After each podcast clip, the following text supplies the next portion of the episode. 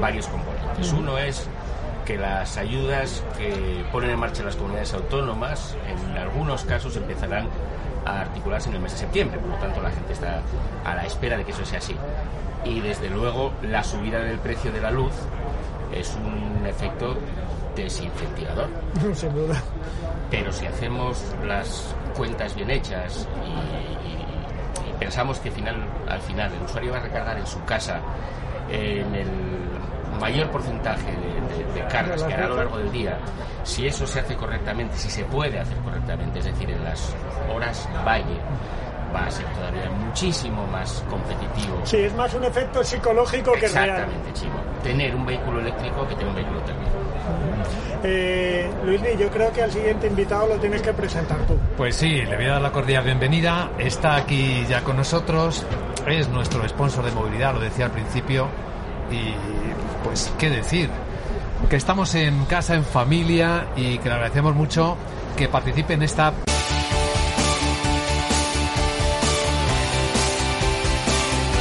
En Capital Radio, Conecta Ingeniería con Alberto Pérez.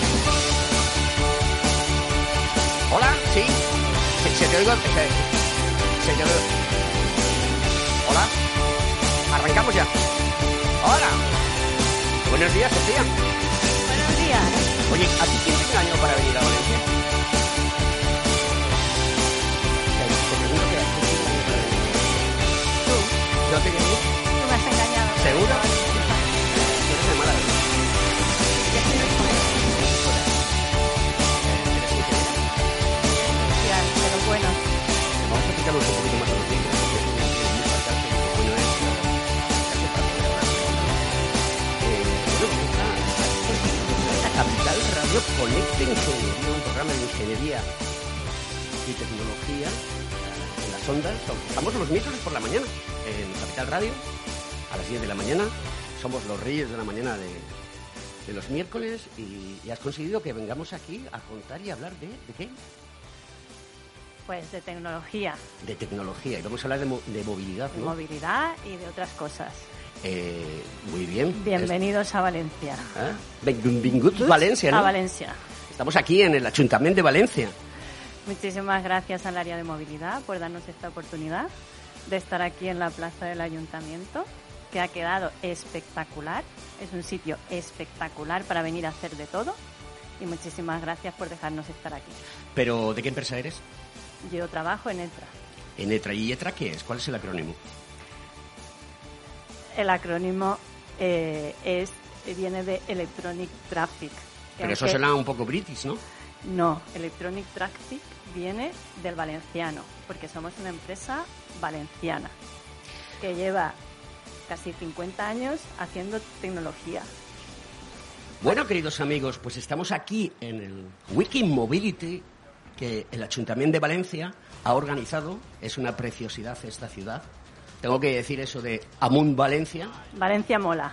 Valencia mola, eh, hace un día espléndido, es una pena que no estemos en el mar, podríamos hecho- haber hecho el programa directamente desde la playa allí con unas cerveciquis y demás. Y vamos a hacer un programa sobre movilidad que el grupo ETRA ha organizado a través de Sofía Montesantos. Sofía Montesantos es ingeniera y es la gerente de Valencia, una mujer sobradamente preparada. Y, y bueno, pues vamos a contaros qué se hace en Valencia alrededor de la movilidad, uno de los cambios de paradigma más importantes que va a haber a lo largo de los próximos años y donde todos queremos y deseamos que funcione, porque tener unas ciudades sostenibles y tener una movilidad adecuada a las personas forma parte de, una vida y una calidad de vida. Y aquí en Valencia, he de decirlo, se lo montan muy bien. Así que creo que debemos de pasar a la publi. ¿Pasamos ya? Escuchas Conecta Ingeniería con Alberto Pérez. Según sondeos realizados por colegios profesionales, las licencias registran plazos de tramitación superiores a los 18 meses. Los encuestados afirman tener sentimientos de impotencia por los retrasos inaceptables y gravosos. En eCity, las licencias ya no son un problema. Gestionamos con celeridad tu licencia o declaración responsable de modo presencial o telemático. Te garantizamos trato personalizado, seguridad y solvencia. eCity es una entidad colaboradora urbanística del Ayuntamiento de Madrid con más de 10 años de experiencia. Solicita información, tu EQ de confianza, www.ecity.es. También puedes llamar al teléfono 914514499 o visitarnos. Estamos en la calle Jordán número 14 de Madrid. Acceso por el Colegio Oficial de Ingenieros Técnicos Industriales de Madrid. ¿Quieres ser empresa colaboradora del Cogitim? Gracias al convenio gratuito tendrás multitud de ventajas para tus empleados aunque no estén colegiados, tales como descuentos en formación presencial y online, acceso a proempleo para que puedas encontrar el perfil que más se adecue a tus necesidades y aparición en nuestras publicaciones y web, entre otras. Hoy más que nunca, colaboremos juntos. Puedes llamarnos al 91 448 2400. En Capital Radio, Conecta Ingeniería con Alberto Pérez.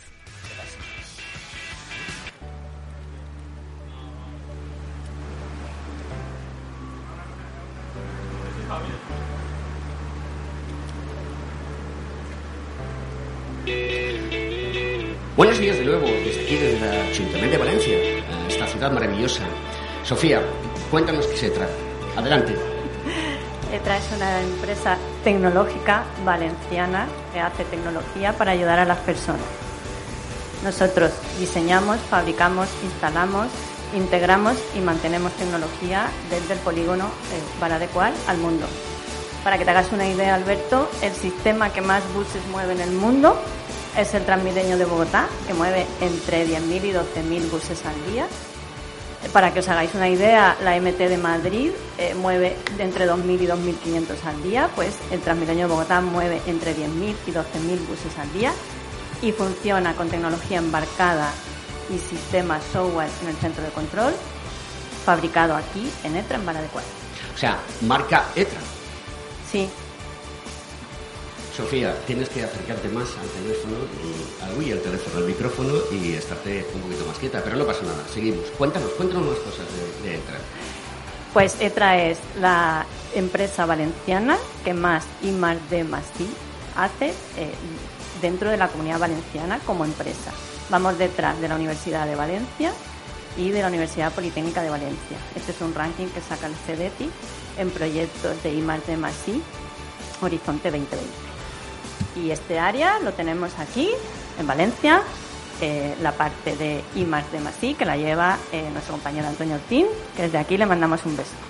Pues muy bien, un beso para Antonio Ortín, que es el director general de Trimaseg y que está por aquí. Y, bueno, pues, eh, ¿qué más cosas? Cuéntanos, cuéntanos más. Estamos deseosos de saber qué hace ETRA. Bueno, pues tenemos área de tráfico, por ejemplo, el contrato de eh, movilidad inteligente del Ayuntamiento de Valencia, también lo llevamos nosotros. O sea, que estáis, con, estáis, con, las instituciones más importantes que hay en Valencia. En, Valencia, Ayuntamiento de Valencia, FGV, etcétera. Y, y además de ello, eh, toda esta tecnología puntera que tenemos eh, en esta empresa está al servicio de la sociedad. Es uno de sus, por lo que he visto en la página web, es uno de sus, de sus motos, ¿no? Claro, nosotros no hacemos solo productos, nosotros hacemos soluciones. Casi todo lo que hacemos es ad hoc, según necesidades del cliente. Adaptamos muchísimo lo que tenemos a lo que necesitan nuestros clientes. En contacto con la, con la confijalía de, movilidad, la empresa municipal de transportes de Valencia también, MT, FGV, etcétera. Eh, ¿La gente se mueve bien en Valencia? Yo creo que sí. A mí me gusta. ¿A ti te gusta Valencia? Sí. Puedes ir tranquilo. muy cómoda. Sí. Y además está muy accesible. Además de todo, han hecho una cosa muy que a mí me parece súper interesante. Y es que toda la zona del ayuntamiento está cerrada al, tránsito de vehículos. Entonces las personas pueden ir de un lado a otro, ¿no? Correcto. Y además ha quedado este entorno que, que es muy bonito, siempre ha sido muy bonito, pero ha quedado eh, muy utilizable, pues sobre todo los fines de semana, para patinetes, niños, familias, eh, tío vivos en Navidad, puestecitos, etcétera. Yo creo que desde que se ha peatonalizado se utiliza muchísimo. Muy bien, pues em, también tenemos que saber que que ocupa un octavo puesto a nivel nacional detrás de organizaciones y empresas mucho mayores que nosotros, ¿no? A nivel de, de, trabajo ¿no? y, de, y de tecnología. En proyectos de I más de más eh, además del ranking que te he comentado dentro de la Comunidad Valenciana, eh, nosotros ocupamos un honroso puesto a nivel nacional. ¿Tenéis alguna otra actividad que puedas contarnos y desvenarnos? Porque todo lo que hace ETRA gira en torno a la tecnología. ¿Qué otras actividades nos puedes contar? Sí, mira, aquí justo enfrente de la puerta principal del ayuntamiento hemos montado una burbuja con un sistema eh, de, que limpia el aire de partículas, ácaros, hongos, etcétera. Y la burbuja que tenemos montada, que la podéis pasar a ver, es la que utiliza eh, Médicos Sin Fronteras como quirófano cuando opera en sitios donde no existen quirófanos. Es decir, el primer quirófano portátil del mundo, ¿me estás hablando de eso? es una tecnología de una empresa participada por ETRA. Muy bien. Oye, y esto de respirar aire puro es muy bueno, ¿no? Porque eh, lo que se trata con la movilidad, ahora que están muy de moda las zonas de bajas emisiones, oye, se trata de reducir el impacto de, del gasto de, energía que producen los automóviles eh, cuando de combustión, que, que vierten en la atmósfera CO2, que vierten nitrosos, sulfosos y otra serie de componentes, ¿no? Y eso también creo que ayuda a esa parte de... Claro, este sistema eh, se utiliza más en edificios, es un sistema para purificar el aire en edificios o en entornos eh, como este quirófano que te digo, pero también tenemos sistemas que ayudan a gestionar una movilidad inteligente y libre de CO2 en las ciudades. Eh, ETRA es líder en movilidad pero creo que Valencia también, pero además es líder porque mm, está, las personas que están al frente son mujeres, ¿no? La movilidad en Valencia es curioso porque está liderada por mujeres. Cuéntanos eh, un poquito quiénes son. La jefa del Servicio de Movilidad del Ayuntamiento es Ruth López Montesino, ingeniera de caminos, canales y puertos, y que además en el 2015 le dieron el premio Mujer y Gestión de Tráfico. La gerente de la MT de Valencia es Marta Serrano, que es la primera eh, también ingeniera de canales, caminos y puertos y es la primera mujer dentro del MT de Valencia que ocupa el puesto de gerente en toda la historia de la entidad. En la DGT también está María Pilar Núñez y la gerente de FGV, Ferrocarriles de la Generalitat Valenciana, es Anaís Menguzato, que también es otra mujer. O sea, que, que veas que aquí la movilidad está gestionada por mujeres. Y aquí a mi izquierda tenemos Angélica. Hola, Angélica. Hola. Ya sabes cómo soy yo, que ya te he entrevistado unas cuantas veces, pero quiero que te presentes tú. Bueno, pues yo soy Angélica Gómez, soy la decana del Colegio de Ingenieros Técnicos e Industriales y me dedico al sector de los proyectos y de la energía, principalmente. ¿Y cómo está funcionando el colegio profesional para la captación de talento, formación, encontrar vías de negocio, las pequeñas empresas, las startups? Bueno, pues realmente eh, yo creo que la pandemia ha puesto de manifiesto y ha hecho que todo corra mucho más y que seamos conscientes de la necesidad de tecnificarnos en todas las profesiones. Pero pienso que los ingenieros eh, aún tenemos mucha más responsabilidad en este en esta área, ¿no? Los ingenieros somos unos eh, solucionadores de problemas y aquellos que analizan la situación de lo que nos rodea y aportamos soluciones e implementamos para mejorar. Entonces, obviamente, la sostenibilidad y mucho más de la movilidad forma parte de nuestra responsabilidad.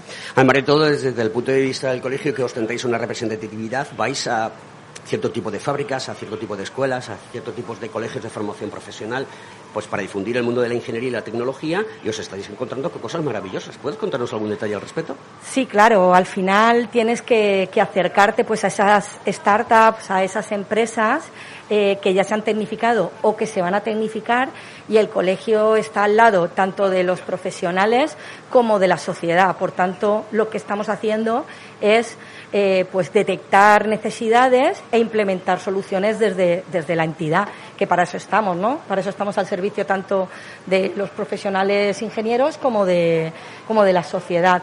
Entonces, eh, va, por supuesto, vamos a institutos, vamos a los niños porque creemos que es indispensable la concienciación desde edades tempranas y además la necesidad de que, de que haya profesionales eh, tecnológicos pues para, para conseguir pues mm, evolucionar con, con, la sociedad que se necesita. Vamos eh, a contarle a la sociedad. Este, este programa, Conecta Ingeniería, nació para transmitir lo importante que es la ingeniería y la tecnología a la sociedad. De hecho, nosotros que somos agrupaciones de, de derecho público y, nos, eh, nos, regimos por ello, eh, lo que hacemos es dar un servicio a la sociedad. Ese es uno de nuestros lemas hace un llamamiento a, las personas que tienen esa inquietud por engancharse a la ingeniería, eh, a la tecnología, tanto mujeres como hombres, para que sepan que es importante participar en la sociedad de esta manera. Bueno, realmente es verdad que los ingenieros, pues hemos sido una profesión históricamente que nos ha costado mostrar lo que hacemos, ¿no? No, no, no somos como a lo mejor los arquitectos que todo el mundo sabe lo que hace o un médico que todo sabe lo que aporta.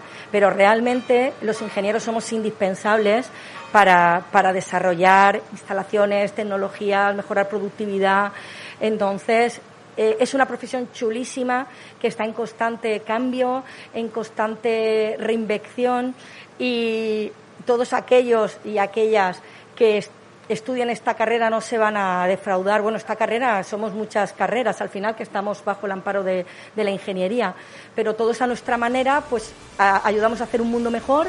Eh, pues con nuestras aportaciones y creo que esta semana de la movilidad sostenible eh, tiene una componente ingenie ingenieril importante porque ingeniería viene de ingenio y no hace falta ser tener carrera para utilizar el ingenio y mejorar nuestro entorno. Entonces creo que está en la mano de todos, de los profesionales con carrera y los que no, en hacer um, una sociedad más sostenible y una ciudad como Valencia más sostenible y con una movilidad mucha más adaptada a las necesidades y ajustada. ¿Cuántos colegiados tenéis en Valencia? Tenemos unos 4.500. ¿Cuántos son hombres y cuántos son mujeres? Pues mujeres estaremos en torno a el 15% más o menos. Ese nivel hay que subirlo. Yo creo que después de este programa muchas niñas, eh, jovenzuelas, que no lo tienen claro, lo van a tener claro y se van a apuntar a la tecnología, a la ingeniería, a la movilidad sostenible, a la eficiencia energética, etc., etc., etc. Yo quiero hacer ahí un llamamiento especial porque ah, va dirigido directamente a niñas, eh, adolescentes y mujeres que si somos el 50% de la población, eh, no podemos quedar fuera de las tecnologías porque es lo que va a regir, ya rige el mundo. Entonces tenemos que estar ahí y tenemos capacidad suficiente. O sea, yo estoy segura que vamos a estar a la altura y vamos a, a dar el callo. Yo pues, os hago ese llamamiento. Angélica, muchas gracias por estar en Conecta Ingeniería. Es un placer venir a vuestra maravillosa tierra y hacer un programa de ingeniería dedicado a la movilidad en directo. Gracias a ti, Alberto. José Antonio Galdón, buenos días. Buenos días, Alberto. Qué bien que se te ve. Sube, sube, a ver, que no se te escucha, no te escucho bien. Sí, ¿ahí? sí. Ahora Ah, sí, ahora, ahora. ahora sí, dime. Que decía Alberto que qué bien que se te ve. Se te ve muy cómodo, ¿no? Eh, ¿Tú crees? yo sí, yo te veo, vamos, eh, tú sabes que eres mi peor en crítico, tu ¿no? salsa. Bueno, ¿Eh? Es que, Ya a ver, lo todo, verás. allá donde voy con el programa, vienes tú detrás. tu mayor ¿Me crítico es tu ma- y tu mayor admirador, ¿eh? Ah, bueno, si es así de cano. Bueno, José Antonio Galdón es el presidente del Consejo General de Ingenieros Técnicos Industriales y graduados en la rama industrial, pero además también, eh, como los elementos eh, atómicos, tiene eso que se llama dualidad onda-corpúsculo, porque es el decano de- del Cogitín. Decano, en dos minutos, porque tenemos que traer ya al invitado que está preparado para sentarse, quiero que nos cuentes qué hace el Cogiti y cuántos colegiados tiene. Bueno, sí, yo creo que ya lo ha comentado perfectamente Angélica. Yo creo que al final de lo que se trata somos el Consejo General, somos 49 colegios, eh, más de 75.000 profesionales no dedicados precisamente a solucionar, pues yo creo que y a mejorar la vida de los ciudadanos. Y mm, hoy lo que queríamos también hacer y lo que queremos conseguir también con este programa es eh, tratar de eh, concienciar también a la ciudadanía, no solo ya del trabajo que hacen los ingenieros, sino también lo importante que es que ese trabajo se haga bien, que estemos prepara- eh, eh, totalmente preparados ¿no? pues para, para que realmente todos esos avances se trasladen a la ciudadanía y consigamos tener un mundo mejor. ¿no? Yo creo que al final es el objetivo que, que tenemos marcado desde la ingeniería y desde yo creo que desde toda la propia sociedad. Sí, hombre, todo en estos tiempos tan de cambio que lo que haces hoy, mañana no vale. Eh, tenemos que seguir evolucionando. Lo decía Angélica, todos llevamos un ingeniero dentro porque utilizamos el ingenio para todo lo que hacemos. Y estas, eh, eh, estos eventos donde se habla de movilidad sostenible, donde se habla de eficiencia energética, son necesarios para que nuestra sociedad sepa que detrás de ello hay unos profesionales enormes que hacen el trabajo. Sí, no, y mira, y esta mañana hemos aprovechado el viaje, ya también lo quiero comentar, para visitar un centro de formación profesional eh, muy avanzado donde se están formando a gente joven, eh, precisamente en todo el ámbito de las tecnologías, de la eficiencia energética. Hemos visitado una instalación propia de autoconsumo que han, que han realizado ellos mismos y que son un ejemplo, ¿no? Yo creo que de eso se trata, ¿no? De que sean, sean capaces ellos mismos de, de ver que, que efectivamente hay, hay unas expectativas, estamos en una, en una etapa de transición, de transición ecológica, transición energética, de digitalización y hay que decirlo, la ingeniería está de moda. Pues sí, señor, querido decano, querido presidente, muchísimas gracias por estar aquí, acompañar siempre al programa en todos los lados. Y, bueno, tenemos que seguir. Quédate aquí conmigo porque tenemos aquí eh, a, a una persona mm, que, además de todo, es impresionante lo que hace. Y, os lo voy a presentar. Es el doctor Lenin Guillermo Lemus Zúñiga. Buenos días, doctor. Hola, muy buenos días.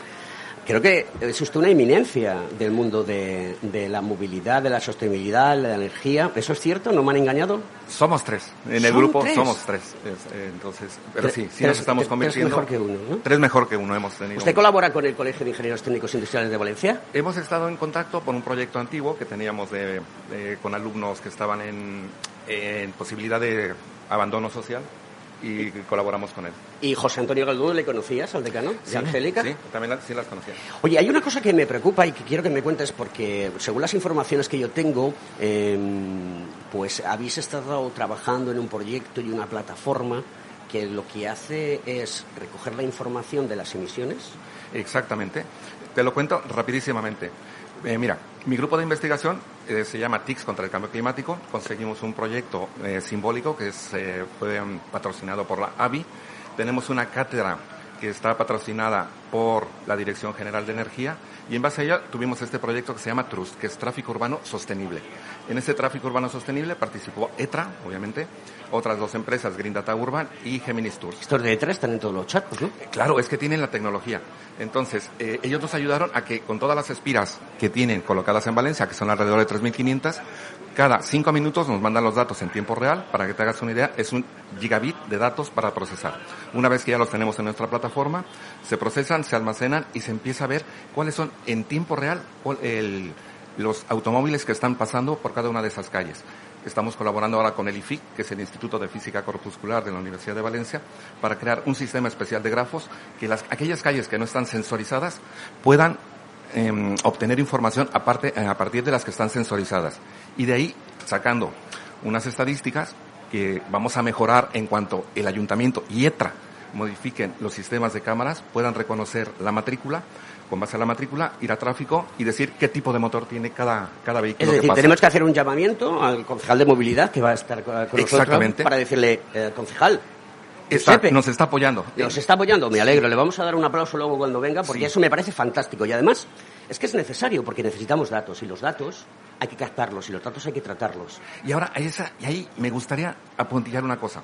Ese dato tiene que ser bien tratado, como tú lo has dicho, pero de una forma que no sea malinterpretado. O sino sea, lo que se llama el data lake y luego lo transformamos en el data warehouse. Ese, ese dato chachi piruli, ¿no? Exactamente, y entonces ya en nuestros data lakes nosotros podemos tener mucha información que probablemente ahora no nos interese, pero pues, en unos meses, en unos años, puede ser de gran utilidad para ir avanzando dentro del tema de movilidad. No me cabe duda, que, doctor, que usted es ingeniero, ¿no?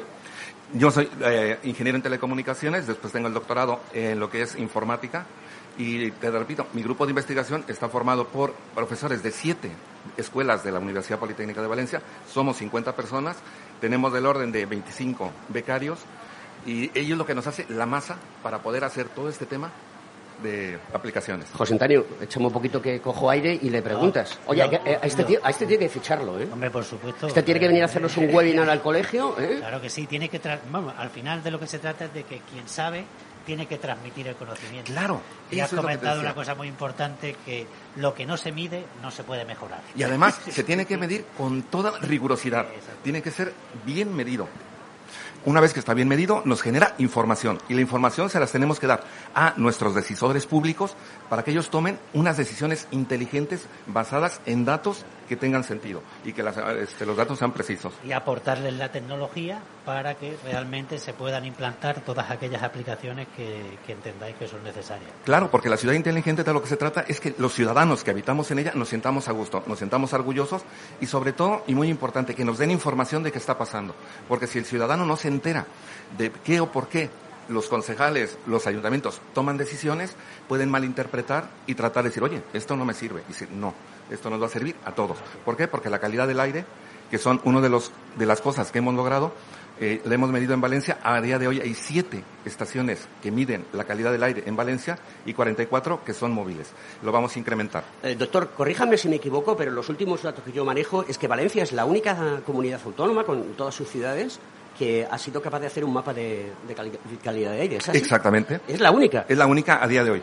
Y eso se puede extrapolar perfectamente a otras A todas las demás ciudades. Pero volvemos, y aquí luego le pediré a Antonio que me dé algo. Aquí, aquí Antonio, ¿a cuál? ¿A, Marqués o Ortín? A los dos, ahí a los dos. Y a Sofía también habrá que pedir algo, sí. Claro, porque eh, como bien decíamos antes, tenemos que captar el dato. Para captar el dato necesitamos esas espiras, esos datos. Bueno, yo no me fiaría mucho de ellos, pero ¿qué le vamos a hacer? Es lo que hay, toca, les tengo que dorar la píldora. Pero bueno, esto es lo que tiene la radio y nos divertimos. Decano, nos vamos, ¿en cuánto nos vamos a publicar, por fin?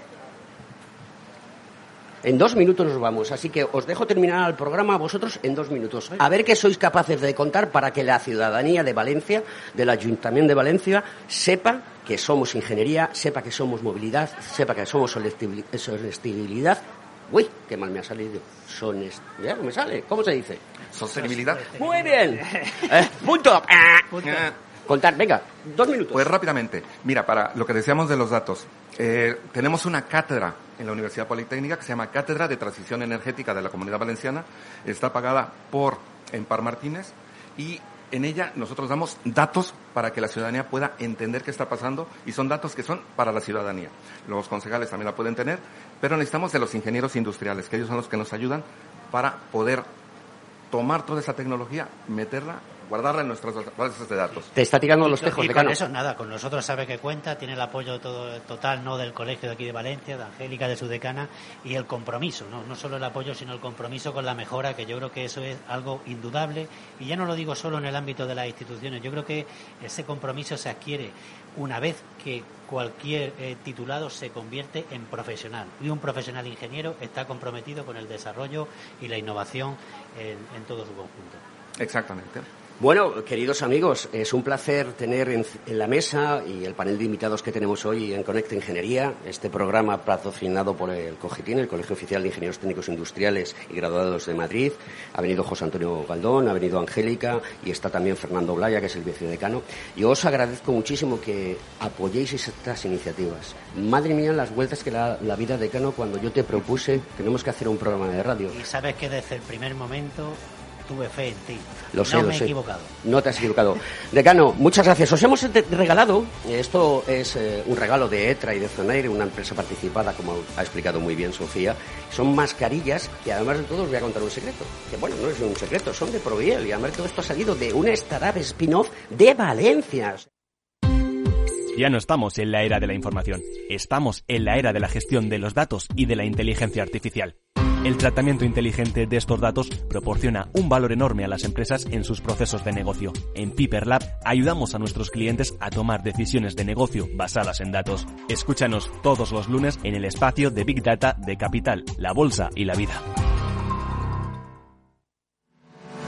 ¿Estás colegiado en el Cogitim? ¿Piensas que por Novisar no necesitas la colegiación? El colegio es tu mejor aliado. Siempre estará en tu desarrollo profesional, ofreciéndote servicios como asesoramiento técnico, legal, laboral y fiscal, además de numerosas herramientas competitivas como formación presencial y online, acreditación de PC Ingenieros, software técnico, networking y otras muchas. Porque creemos que trabajando juntos podemos construir una sociedad mejor. Colégiate. Más información en www.cogitim.es.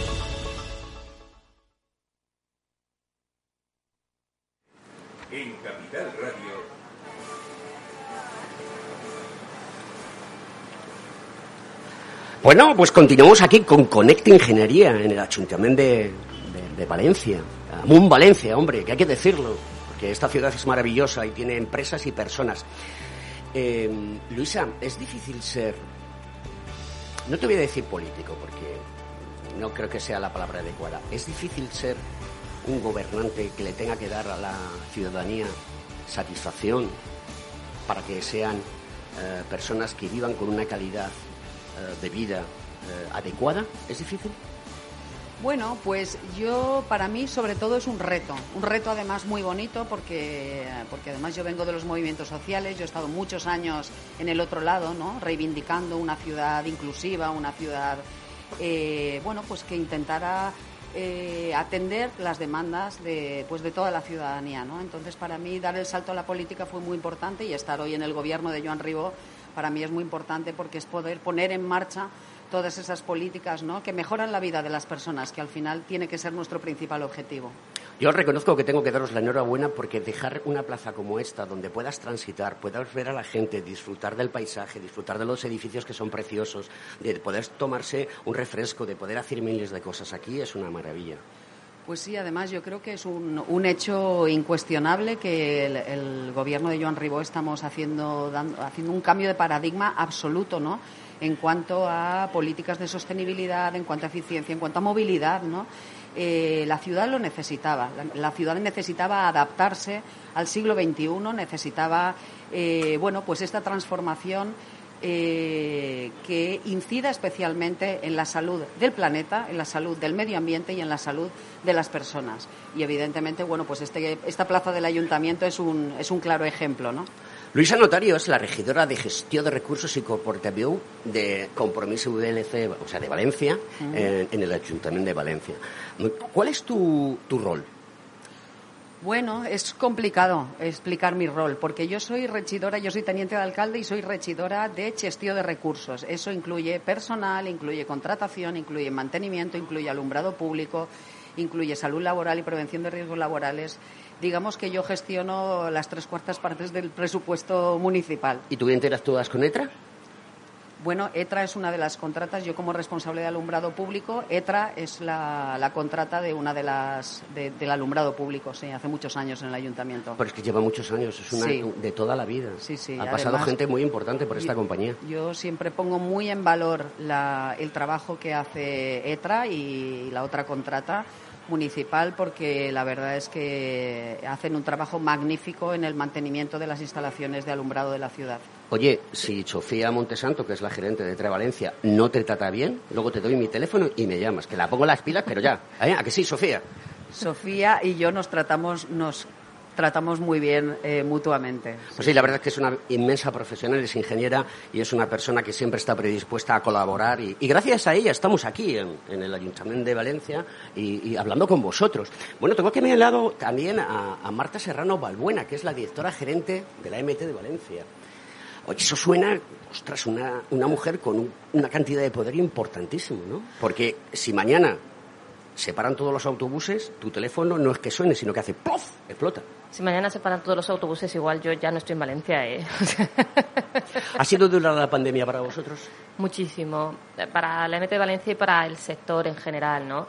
Eh, el confinamiento duro lo que supuso fue una caída de, de demanda de, de, personas usuarias brutal y por tanto una caída de ingresos y nos estamos recuperando muy lentamente, ¿no? Porque al final, pues eh, todavía la gente no ha vuelto del todo a los trabajos, hay mucho miedo todavía, ¿no? A salir, a, hacer cosas, seguimos con muchas restricciones de aforo en muchos sitios. Y, y claro, estamos recuperando poco a poco la, la demanda del año 2019 mm, pero poco a poco. O sea, estamos ahora mismo en torno al 70% en todas las explotaciones del país.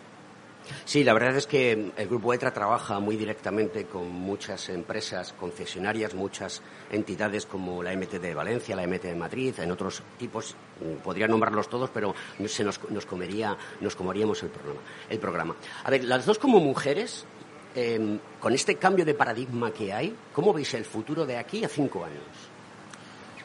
Bueno, a ver, como mujeres, pues bueno, como mujeres, eh, eh, una de, uno, uno, de esos procesos de adaptación que tienen que sufrir precisamente las ciudades es que se adapten también a la realidad de las mujeres, ¿no? que además somos más de la mitad de la, de la población.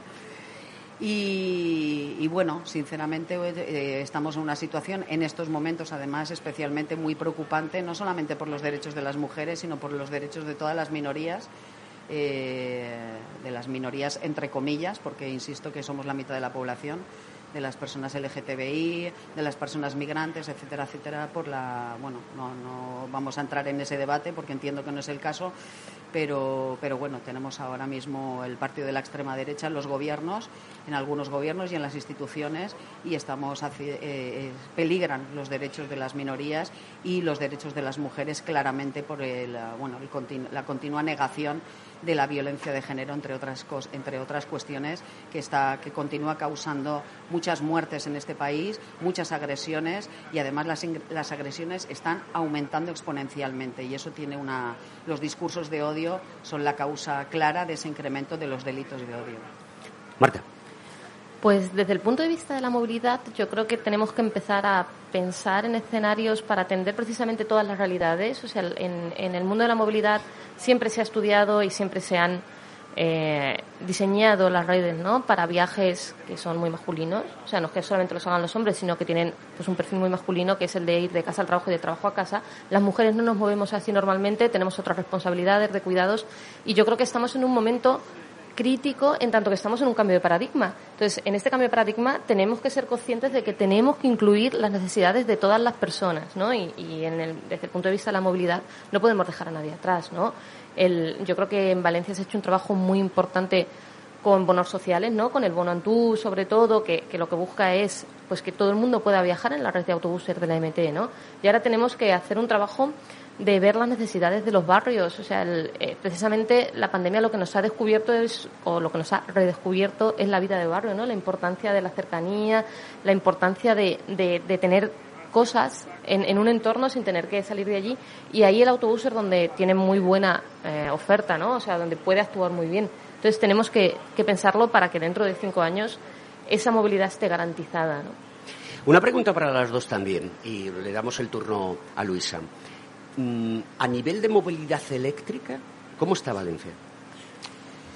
Bueno, eh, como comentaba antes y como acaba de, decir Marta, estamos en un cambio de paradigma importante también en ese sentido, ¿no?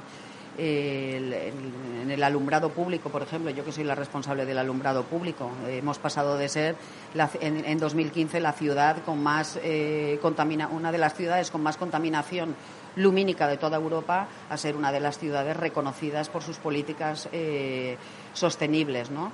En, ese, en el sentido que me preguntabas, pues estamos instalando pérgolas fotovoltaicas, por ejemplo, en muchos parques, jardines, mercados, en los que, bueno, pues estamos instalando cargadores eléctricos, porque, bueno, el coche eléctrico es una realidad que está ahí, es una realidad que en un momento dado eh, bueno, va a ser el único coche que se va, que se va a comercializar, ¿no? Y las ciudades tenemos que estar preparadas para, para asumir ese, ese reto. Entonces, en ese sentido, desde nuestro Gobierno llevamos desde 2015 trabajando con ese objetivo, con el objetivo de que Valencia sea una Valencia sostenible, una Valencia que apueste por esa por esa bueno por esa eficiencia energética. Yo os pongo en valor evidentemente lo que lo que a mí me toca que es el alumbrado. Y, bueno, no solamente eh, para bajar las emisiones de CO2, no solamente para mejorar el bienestar de las personas, porque eh, eliminamos la luz intrusiva, por ejemplo, esa luz que nos entra, que no podemos bajar la, la persiana para poder dormir, sino también bajar la factura de la luz, por ejemplo, una cosa tan básica y que ahora es tan importante, ¿no? Con ese incremento que ha habido de la, de la luz, hemos pasado de pagar casi 20 millones de euros por, el consumo energético a pagar 13 millones y medio. Discúlpame que te interrumpa, que además me encanta lo que dices. No te quiero interrumpir por, por ser pedante ni petulante, pero sí para hacerte una pregunta que creo que es muy importante.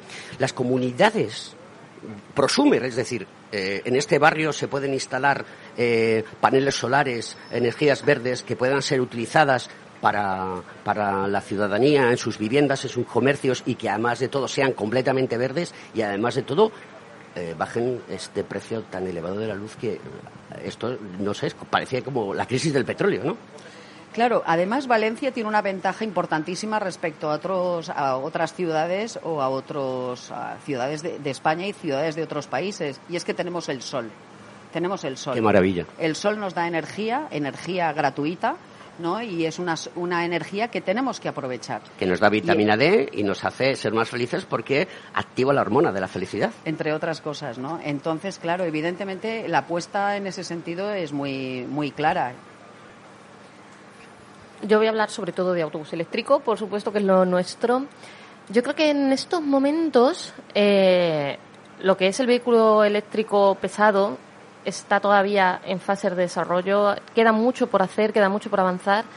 Pero precisamente ahora que vienen fondos europeos y vienen únicamente para comprar autobuses eléctricos o de hidrógeno, o sea, que, que también eh, se consideran, bueno, son eh, ecológicos, le va a dar un impulso grande al sector, ¿no? Porque viene dinero y sobre todo va a venir mucho desarrollo, que es lo que necesitamos.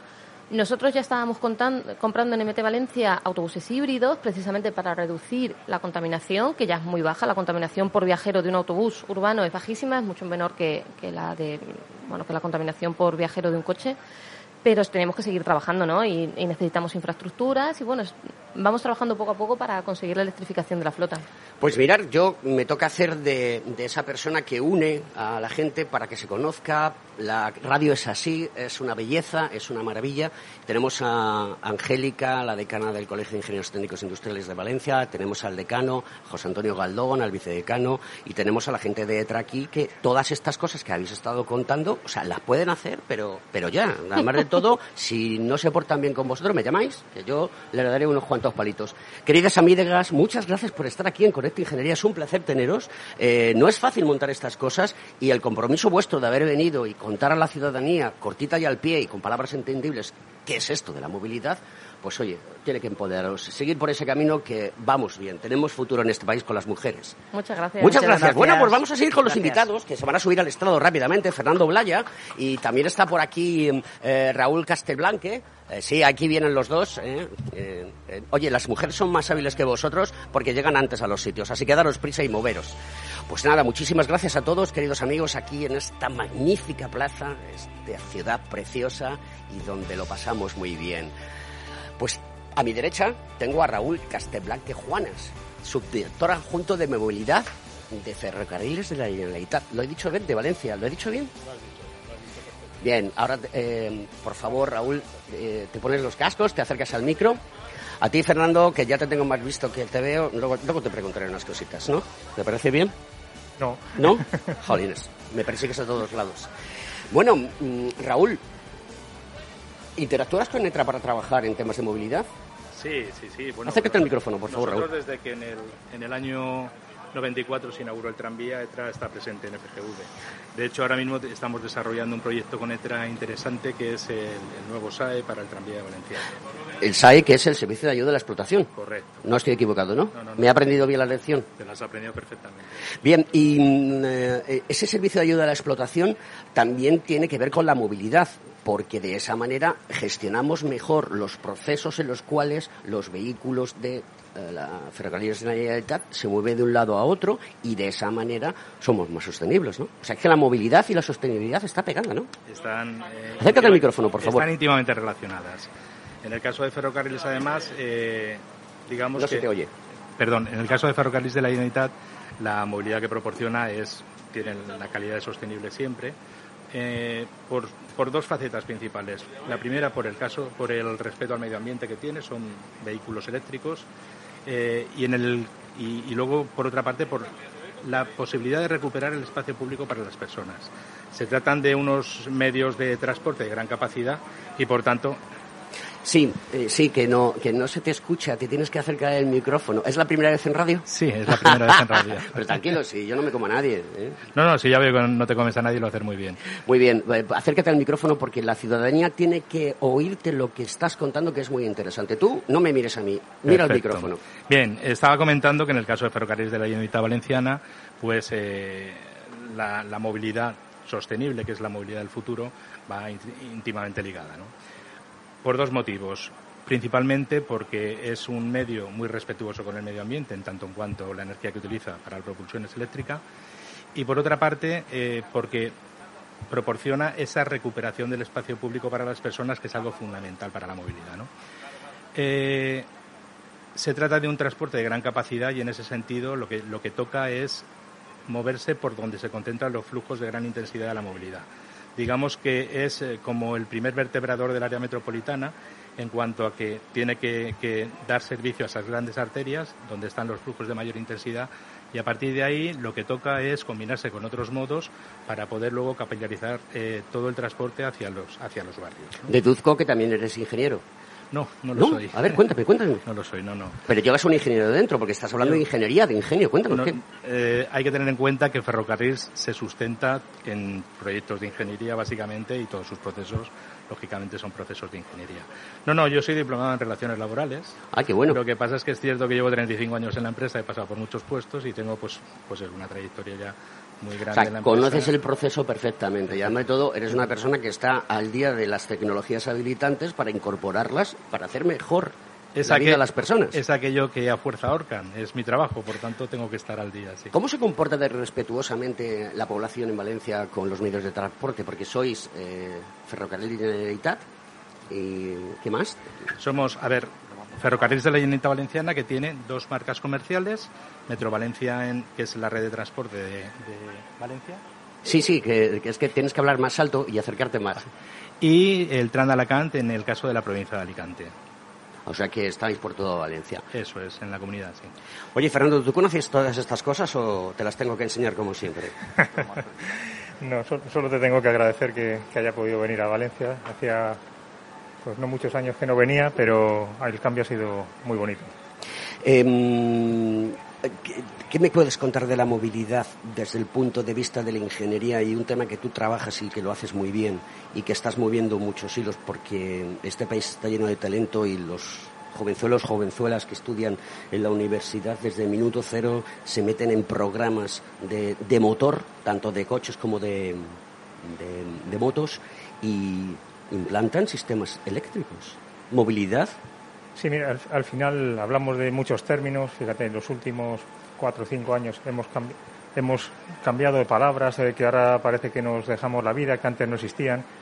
Que lo que tú me comentas, pues mira, hay que ponerle nombre a las cosas, forma a las cosas, a las palabras. ¿Y qué tenemos que hacer? Pues captar a la gente que necesitamos y prepararla para ese cambio.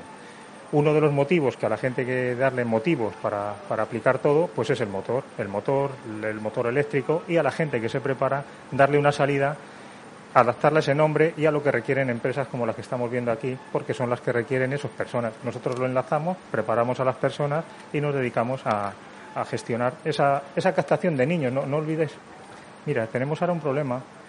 ¿Te acuerdas de la, la generación nativa digital? Pues no Sí. es suficiente. Ahora, ahora Ahora mismo lo que tenemos que hacer es esas gen- esas generaciones enfocarlas a la demanda que está habiendo y que nos den las soluciones.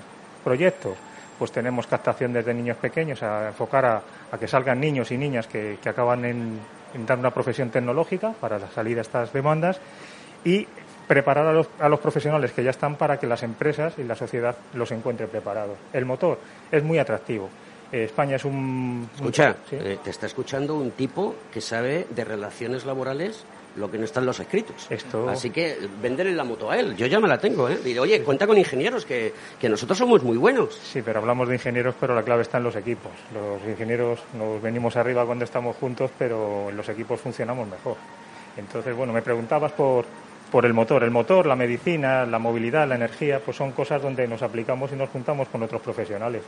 Si hay empresas e instituciones que nos pongan en marcha y nos den las oportunidades, pues todo funciona. Pues yo creo que tienes que ir a hacer una visita a Raúl, eh, establecer relaciones mutuamente beneficiosas junto con Angélica, el decano y tú, y mover más para que haya personas que estén involucradas en el mundo de la tecnología y... y contigo, que sin ti no hay fiesta. Ah, o sea que al final eh, es verdad, me han colgado la fama de que soy el que pone el que, la, la alegría de la fiesta y al final me lo voy a creer, Fernando, esto no puede ser.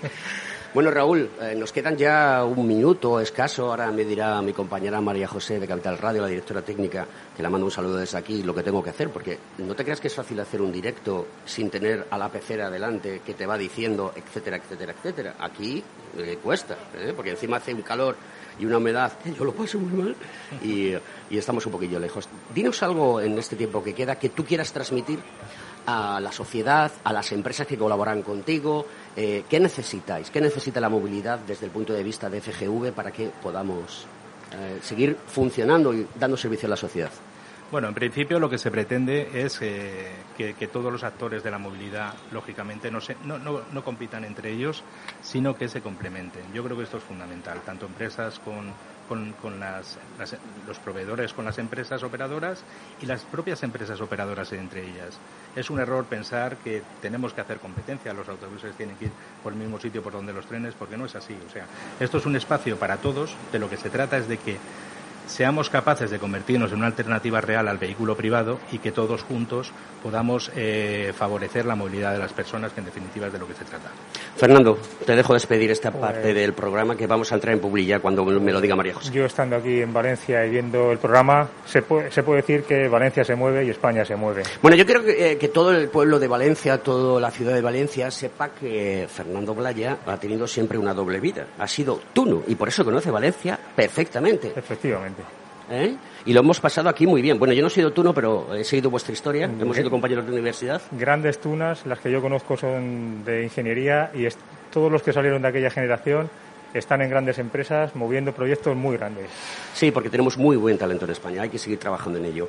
Bueno, queridos amigos, pues muchas gracias por estar aquí. Vamos a continuar con la segunda parte del programa en breve. Eh, vamos a seguir escuchando a las personas que saben de movilidad, vamos a seguir empoderando la movilidad a las mujeres, a las personas, a la ciudadanía y, y a Valencia, a Mundo Valencia. Queridos amigos, pasamos a publicidad.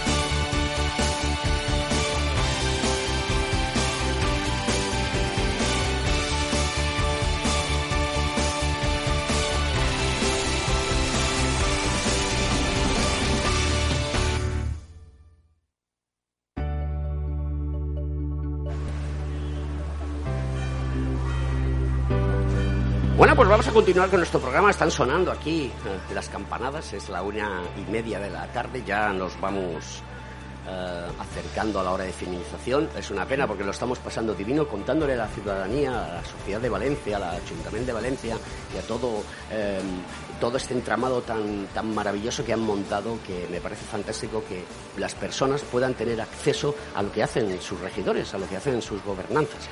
Y mm, tenemos también aquí hoy en este set maravilloso que, se ha montado a Salomé Reillo. ¿Correcto? ¿Lo he dicho bien? Correcto. Es que mi valenciano es muy malo, tengo que practicarlo Bueno, Reillo no es valenciano, viene de Cuenca, o sea ah, que... no fastidies. sí. Vaya mía, yo pensaba que era valenciano. No, no, no, no. no. Bueno, pues, o sea que tú eres, no eres originaria de, sí, Valencia. yo he nacido aquí, pero mis padres no. Bueno, es que Cuenca Valencia está muy cerquita, ¿no? Sí. O sea que no hay ningún problema.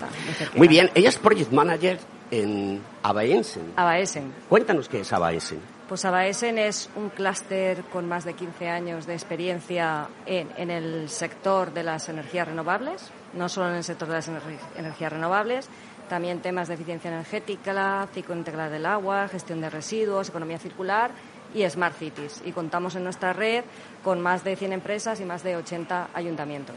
O sea que, de alguna manera, como tú muy bien dices, haces, ese clúster, eh, haces una unión entre personas, un networking, pones en contacto a uno. Pero claro, ahora con la pandemia, ahora estamos empezando a retomar la fiesta, de alguna manera. Con la pandemia, en una semana tuvimos que cambiar el chip automáticamente y todo lo que hacíamos en formato presencial, hacerlo en formato online. Em, eh, yo creo que Valencia, la comunidad valenciana, el ayuntamiento son eh, organizaciones muy proactivas. Sí, sí, sí, sí. La verdad es que tenemos la suerte de contar con empresas extraordinarias como ETRA, que es la que ha organizado este evento, y como entidades públicas como el Ayuntamiento, la Generalitat y otros ayuntamientos, que tenemos una red de más de 80 eh, ayuntamientos, que son muy proactivos y, y vienen con ideas para que nosotros les ayudemos a ejecutarlas. Y si tuvieses que pedir algo que dijeses, mira, esto lo necesitamos implantar ya. Porque muchas veces en, nuestro país, en España, en las comunidades autónomas nos encontramos con que las cosas llegan un poco tarde, que se necesitan que sean mucho más ágiles, que realmente el planeta, como decía anteriormente Luisa Notario, pues eh, está yendo a mal y tenemos que cuidarlo, porque eso es mm. cuidarnos a nosotros también. ¿Tú qué pedirías? Pues nosotros en la asociación lo que estamos viendo es que mm, tenemos soluciones tecnológicas para todo, para ayudar al planeta. O sea, la pero- tecnología está. Pero a nivel legislativo muchas no dejan implantarlas porque la legislación va más lenta o va por detrás de la tecnología. ¿Y eso cómo se puede cambiar para que sea más dinámico, más productivo? Porque además de todo, cuando estoy hablando de productividad, estoy hablando de que se mueve el dinero y que hay personas que trabajan, que generan riqueza y poco a poco a poco. Porque bueno, ya sabemos todos que el dinero fiat es infinito. Pero, pero Sí. claro, es infinito, pero si cada vez, cada dos por tres se tienen que meter los bancos centrales dinero, inyectar eh, dinero, pues eh, es un poco complejo. Todo tiene que seguir una, una situación. Sí.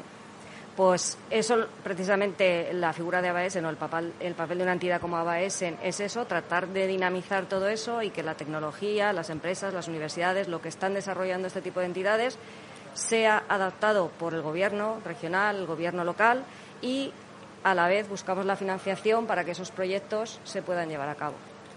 Y mm, pues poquito a poco vais construyendo ladrillo a ladrillo, vais construyendo Sí. situación. Sí. Eh, hola Xavi, ¿Qué tal, Alberto? Eh, has venido tarde. Depende. Te Define, tenías que haber define veni- tarde. te- tarde, tenías que haber venido ayer, haber estado conmigo. Ahí tienes razón. eh, hablar conmigo, contarme las cosas y, ver. Oye, eh, ¿qué, qué, qué diantres habéis puesto ahí en la entrada de- del set? Allí hemos puesto mm, lo que nosotros llamamos la Babel, que sería el corazón de nuestra empresa, que es un espacio eh, relleno simplemente de lo que nadie le da ninguna importancia. Es aire puro. ¿vale? Nosotros nos dedicamos a purificación de aire en espacios interiores. ¿vale? Nadie piensa en que nosotros estamos respirando dentro de nuestras casas un aire de una muy peor calidad que en un exterior. ¿Vale? Esto, esto no, lo decimos nosotros. Esto la propia OMS publica unos datos, ¿vale? Que dice que los espacios interiores están entre cuatro y seis veces más contaminados que los exteriores. ¿Y qué pasa? Que pasamos entre el 80 y el 90% de nuestro tiempo en espacios cerrados. Y no nos damos cuenta, ¿vale? Nosotros queremos eh, tener un espacio limpio para cuidar nuestra salud, para ayudar a que la gente esté más cómoda, a que no haya tantas bajas laborales, a que gente que sufre patologías respiratorias, alergias, no tenga esa, esa patología. Y eso, eso que me dices tú, esa Babel, fue como nació nuestra empresa. ¿vale? Nosotros creamos ese espacio de aire puro, mm, donde no hay ni partículas ni gases en ese interior. Eh, y a partir de aquí, cuando conseguimos esa calidad, eh, pues dijimos, hemos de llevar esto a todos los espacios para que todo el mundo pueda disfrutar de ello.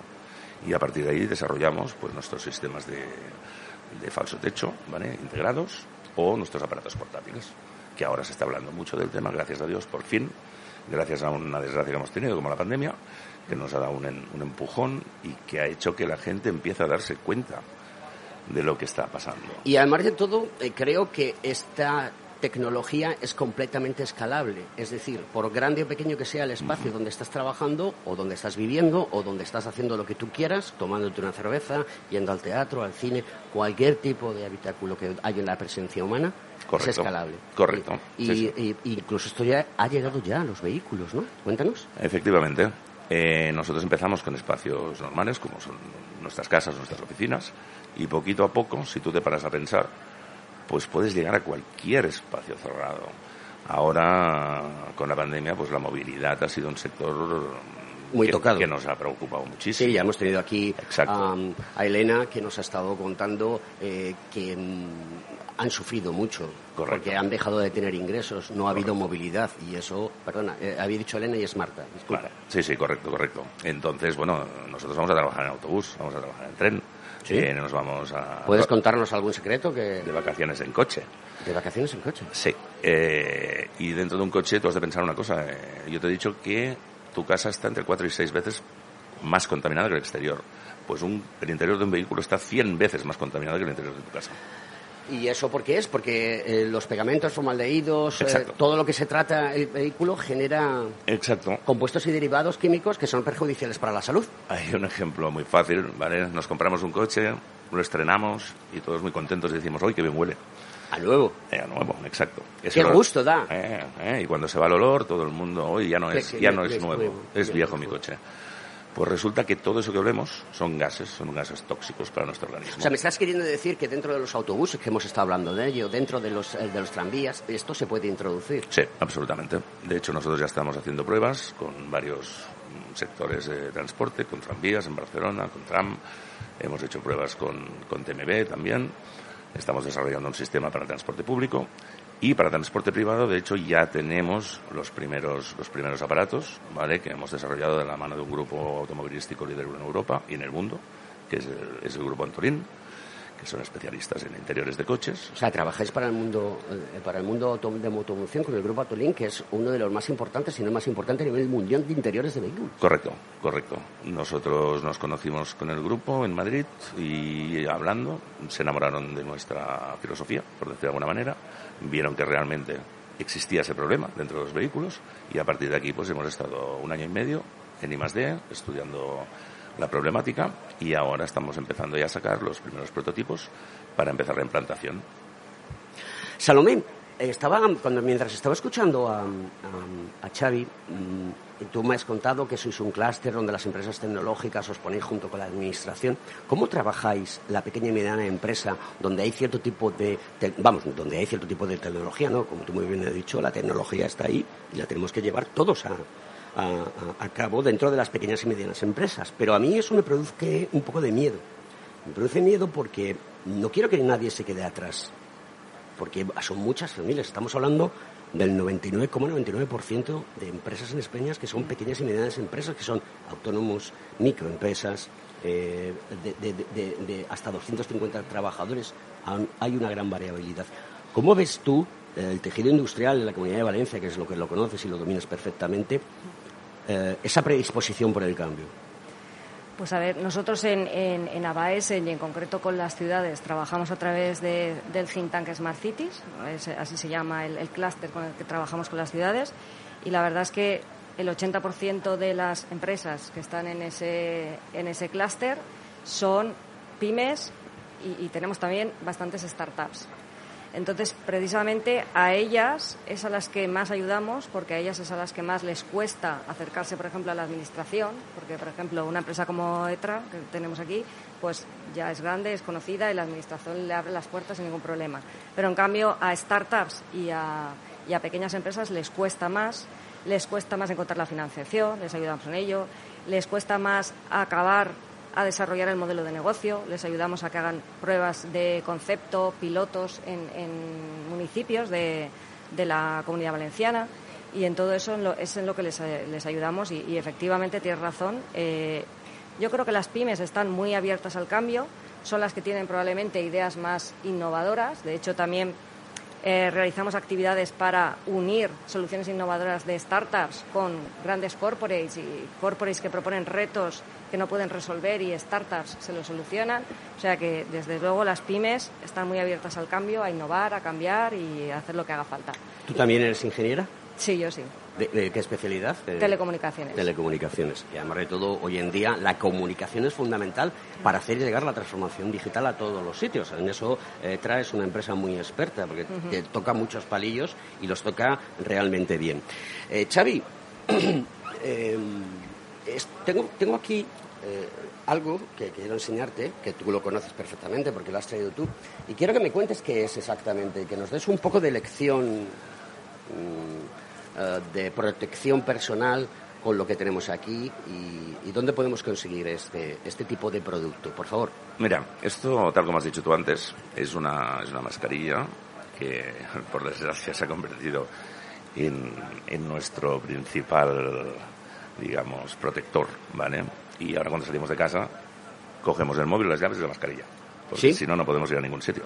Antes decías, ahí van los donuts, y ahora Correcto. dices, ahí va la mascarilla. ¿A no le ha pasado, no? Que tenía que volver a subir. Entonces, bueno, eh, al principio de la pandemia, tú sabes que no encontrábamos mascarillas en las farmacias. No.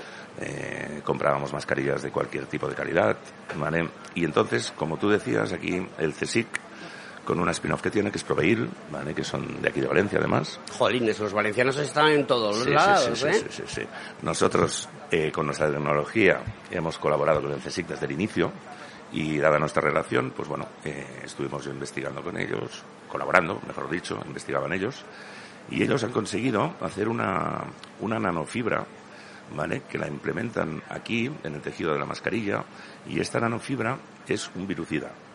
Con lo cual, lo que te están asegurando es que cuando tú respiras, si algún virus queda adherido a la mascarilla, automáticamente queda inactivado. ¿Vale? Con lo cual tienes una, una mayor protección. ¿Esto que permite? Pues que puedas respirar incluso un poco mejor. Porque las FFP2, que las hemos llevado todos, sabes que son mascarillas un poco incómodas. Y robustas. Correcto. Entonces estas, al llevar esta nanofibra, son un poquito más ligeras, el aire pasa un poco mejor y tenemos la seguridad de, de que inactivan el virus en caso de que entremos en contacto con él. Y además de todo, es que Zonei 3D tiene eh, la distribución a nivel mundial de este tipo de, de Correcto, producto. correcto. Y que lo estáis implementando dentro de, Exacto. vuestro, de vuestros filtros absolutos. ¿no? Exacto. ¿Tú eso lo sabías, eh, Salomé? No. Bueno, pues yo creo que ahora después, eh, si queréis, os presento. Bueno, ya os habéis presentado aquí. sí. Por supuesto, tenemos que hablar. Xavi Ferrer, Sí, sí. Salomé. Tenemos que hablar, porque yo tengo otras empresas en el, en el clúster que sí que hacen temas de purificación de aire, tanto en interiores como en exteriores, pero a ellos no los tenía. ¿Os habéis dado cuenta lo bueno y bonito que es la radio? Hombre, Sí, sí. y tanto. Reúne a la gente, habla con ella, eh, pone en comunicación. Podríamos estar todo el día. Por eso que nos dejas muy poco tiempo. Pero bueno, es que yo siempre digo lo mismo. El tiempo en la radio se va como el agua entre las manos. Ya me gustaría a mí estar todo el día pim, pim, pim, pim, pim, pim. Pero sí. tenemos una agenda y tenemos que, que Hay que cumplirla. cumplirla. Bueno, os dejo a cada uno de vosotros un minuto para que habléis de vuestro libro. Como diría un. Y yo he venido aquí a hablar de mi libro. Pues yo un poco ya he hablado de lo que es ABAS, he hablado del tank, podría decir que trabajamos diferentes áreas en el think tank con con los ayuntamientos, como es innovación social, energía, medio ambiente, infraestructuras de habitabilidad, gobierno, economía y negocios y movilidad urbana, que entiendo que por, por esta parte nos, nos han invitado a nosotros. Eh, trabajamos tanto a nivel regional como a nivel internacional. Participamos también en un proyecto que se llama Intelligent Cities Challenge, donde eh, asesoramos a diferentes entidades locales aquí en la Comunidad Valenciana, el Ayuntamiento de Castellón, eh, la Diputación de Alicante, el Ayuntamiento de Alcoy, y estamos en una red de, en la que están 100 entidades locales de toda Europa para ayudarles en, su transición ecológica.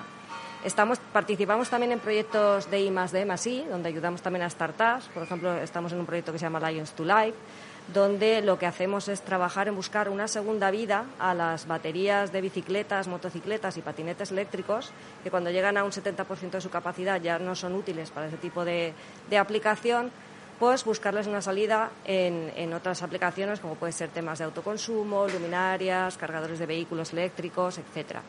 Y, y Abaesen, en, otras áreas en las que trabaja, en la parte de, la transición energética en las ciudades, no solo es en la parte de movilidad, sino también en temas relacionados con eficiencia energética, autoconsumo, comunidades energéticas locales, que las habéis nombrado anteriormente. Y en ese sentido, pues el año pasado lanzamos, lanzamos el Hub de Comunidades Energéticas Locales y eh, hemos lanzado este año un marketplace que se llama Plaza Energía, donde ayudamos a los ciudadanos a que puedan buscar un proveedor de confianza con el que ponerse un sistema de autoconsumo, autoconsumo ponerse eh, placas fotovoltaicas en su techo y generar su propia electricidad.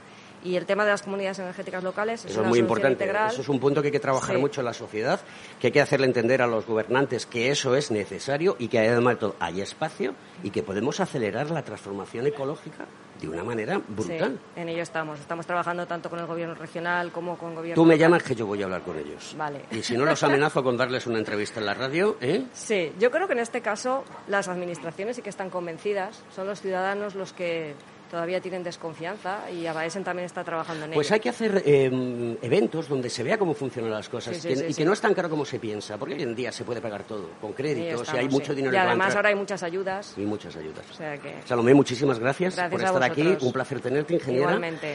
Xavi, tu minuto de gloria, ¿eh? Pero no te pases, querido. Tranquilo. Mira, has hablado hace un momento de el agua que se escapa, o el aire que se escapa entre las manos. Bueno, yo ¿Cómo siempre digo que eh, el tiempo en la radio se escapa como el agua entre las manos. Vale. ¿Cuántos litros de agua bebes al día? Pues dos. Dos. ¿Cuántos litros de aire respiras al día? Mm, ¿4.500? Más de 10.000. ¡Ostras! Eso no lo sabía. Esta noche me puedo acostar tranquila, que he aprendido una cosa más. Pero, pero a la vez yo creo que deberías eso- eso- empezar eso a es una barbaridad, preocuparte. sí. Deberías, son, son entre 6 y 8 litros al minuto que respiramos. ¿Vale? Eh, Sí yo, que sí. Perdón. Eh, lo que os decía, cuando tú dices que respiras 10.000 litros de aire al día, yo me preocupo porque qué calidad, aire sea de una calidad. ¿vale? Nosotros llevamos 14 años dedicados a esto. Solo hacemos purificación de aire.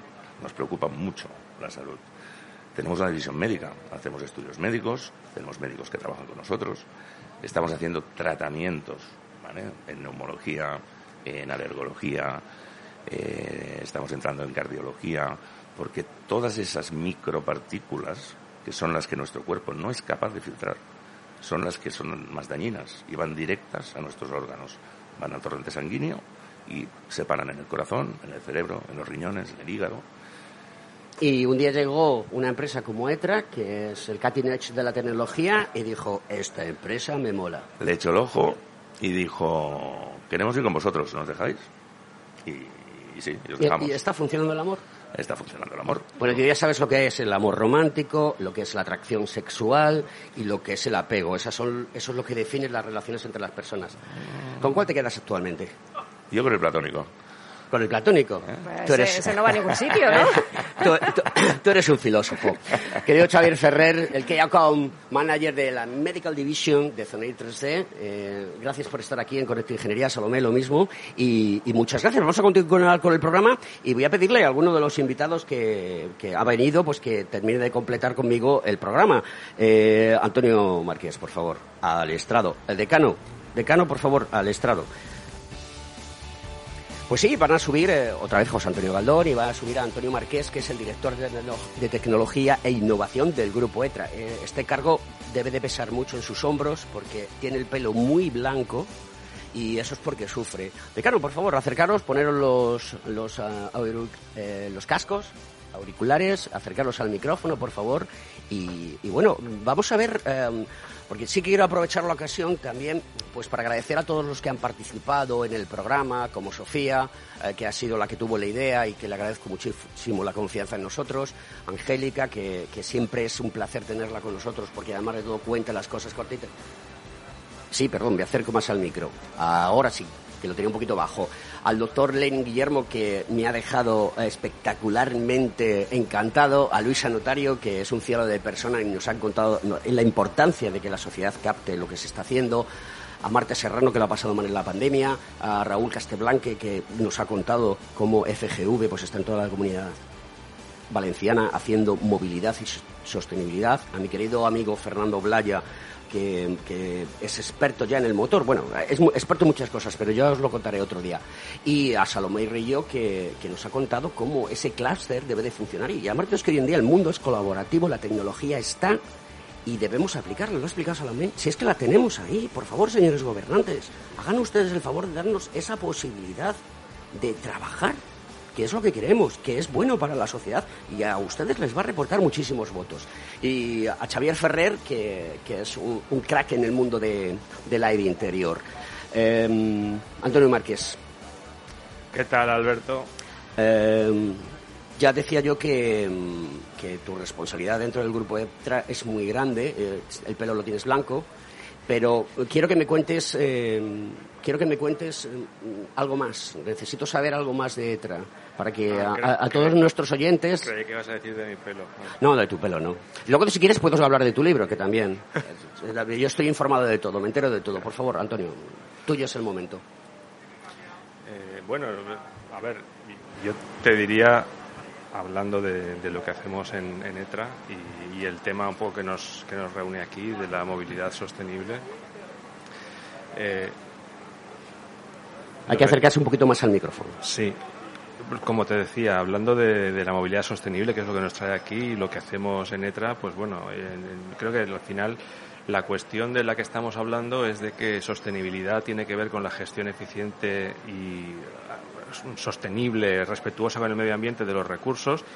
Y si lo pensamos bien, el, el único recurso o el recurso que más limitado está en una ciudad es el espacio.